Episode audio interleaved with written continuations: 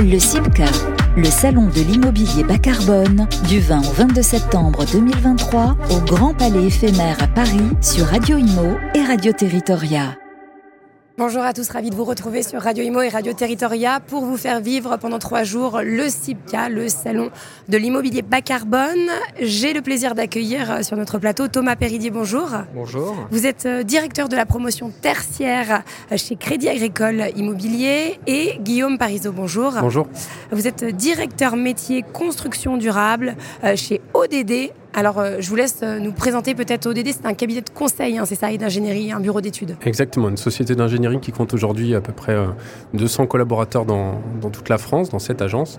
on a la chance d'avoir un panel de, compétences autour de l'ingénierie environnementale qui nous permet d'accompagner aussi bien des collectivités que des partenaires privés dans la transition écologique et, et dans leur démarche environnementale. Donc des acteurs euh, autant publics que privés Autant publics que privés, tout à fait. Et alors, euh, pareil, euh, Guillaume, oui, Thomas, pardon, je vais vous demander de, présenter la filière du, du Crédit Agricole Immobilier que vous représentez. Oui, Crédit Agricole Immobilier, on développe de l'immobilier tertiaire de bureaux un peu partout en France, principalement pour le compte d'utilisateurs et d'investisseurs extérieurs au groupe et dans, un, dans une dynamique d'immobilier bas carbone ou qui vise la neutralité carbone sur l'ensemble de nos projets. Donc d'où votre présence sur le salon justement pour discuter d'immobilier euh, bas carbone. Alors euh, c'est vrai que l'immobilier bas carbone, euh, c'est pas la même chose à Paris, dans la capitale, dans la grande couronne, on va dire, que en province. Pourquoi? Exactement, parce que les valeurs économiques sont pas les mêmes. Il est bien évident que quand vous avez une valeur locative en région, dans les villes moyennes, qui oscille entre 150 et 180 euros, eh bien, c'est pas la même chose que quand vous êtes à Paris et que vous oscillez entre 500 et 800 euros. Donc ça nous impose à nous, développeurs, promoteurs, de développer les projets différemment euh, pour permettre l'émergence de cet immobilier durable et bas carbone en région. Et c'est ce qu'on a eu le plaisir de faire avec euh, EOD euh, sur un certain nombre de projets dernièrement. Alors justement, quels sont ces projets? Alors, ces projets, c'est des projets en région, des projets de bâtiments de bureaux pour le compte d'un investisseur qui souhaitait des bâtiments de 2000 m2 des bâtiments qui visaient euh, un niveau de carbone relativement élevé, puisqu'on était sur euh, le niveau C2, donc moins de 1000 kg équivalent carbone par mètre carré.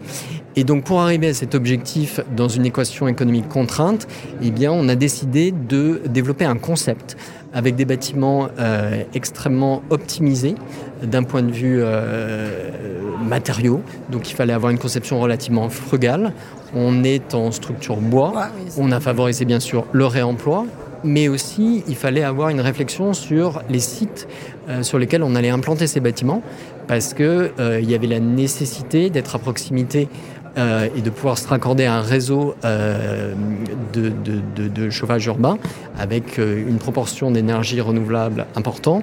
Et on avait également la nécessité d'avoir du stationnement extérieur, puisque euh, le, choix de notre client, c'était d'être à proximité du domicile de, euh, de ses collaborateurs, donc pas forcément en plein centre-ville. Donc euh, des gens qui se déplaçaient plutôt en voiture, donc ça veut dire parking extérieur, euh, pour éviter d'avoir euh, un niveau d'infrastructure qui serait extrêmement consommateur de carbone.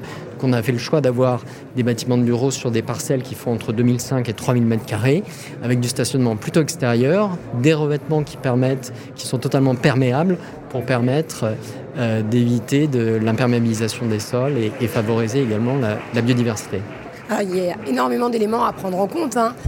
combien de temps ça prend euh, pour réaliser euh, un tel projet alors on, avait effectivement un timing contraint, c'était un challenge, un challenge à la fois euh, technique, environnemental. le challenge, il fallait d'abord le relever dans ce concept dont on vient de parler. Il fallait l'élaborer pour qu'il soit à la fois robuste sur ses performances, mais qu'il soit adaptable à chacun des sites dont on vient de parler, donc contextualisable. Ensuite, on avait effectivement un, challenge de timing. C'est pour ça d'ailleurs que le choix du bois et de la structure bois était important, pas seulement pour le carbone, mais aussi pour aller vite, puisqu'on est en filière sèche. Et enfin, euh, ben, naturellement, on a tout un tas d'éléments qu'il fallait qu'on explore dans un timing euh, effectivement assez contraint, notamment le réemploi, notamment euh, la, question de la biodiversité et du confort qui viennent d'être abordés. Donc voilà, tout ce panel-là, on a eu un gros moment de foisonnement intellectuel avec euh, Artelia notamment qui, travaille également sur ce sujet. Et on est ravis d'avoir relevé le défi et que Crédit Agricole Immobilier nous ait offert cette opportunité. Alors qu'en est-il de la réplicabilité de, de ce projet? Alors ce projet il est très concret hein, puisque sur les sites euh, projets en cours euh, qui se développent euh, sur plusieurs sites, La Roche-sur-Yon, Caen, Dijon, Grenoble et d'autres villes. On a déjà livré deux bâtiments avec des, des usagers, des preneurs qui ont déjà emménagé. Et c'est des usagers, c'est le même usage ou c'est des usages qui changent à chaque fois? Non, c'est le même usage. à chaque fois, on est sur une destination bureau. donc les, les, collaborateurs, parce qu'en fait, c'est aussi la finalité. Là, on parle beaucoup de bas carbone. Euh, on a un certain nombre de techniques pour arriver au bas carbone, mais, mais la finalité, c'est quand même le confort des usagers et c'est quand même euh, d'offrir de, des espaces de travail qui soient fonctionnels, qui soient agréables, qui soient esthétiques. Et, ça, c'est encore plus demandé depuis euh, les confinements.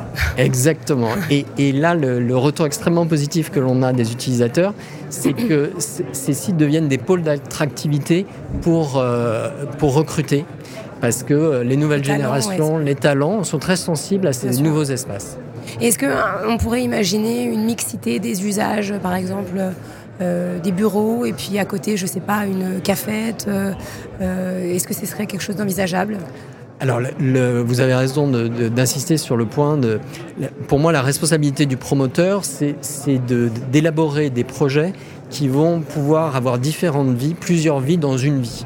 Et donc pour être bas carbone, il ne suffit pas de mettre des matériaux extrêmement euh, vertueux, il faut concevoir le bâtiment pour que demain, ça puisse devenir euh, du résidentiel, ça puisse devenir euh, un centre commercial, ça peut devenir une école.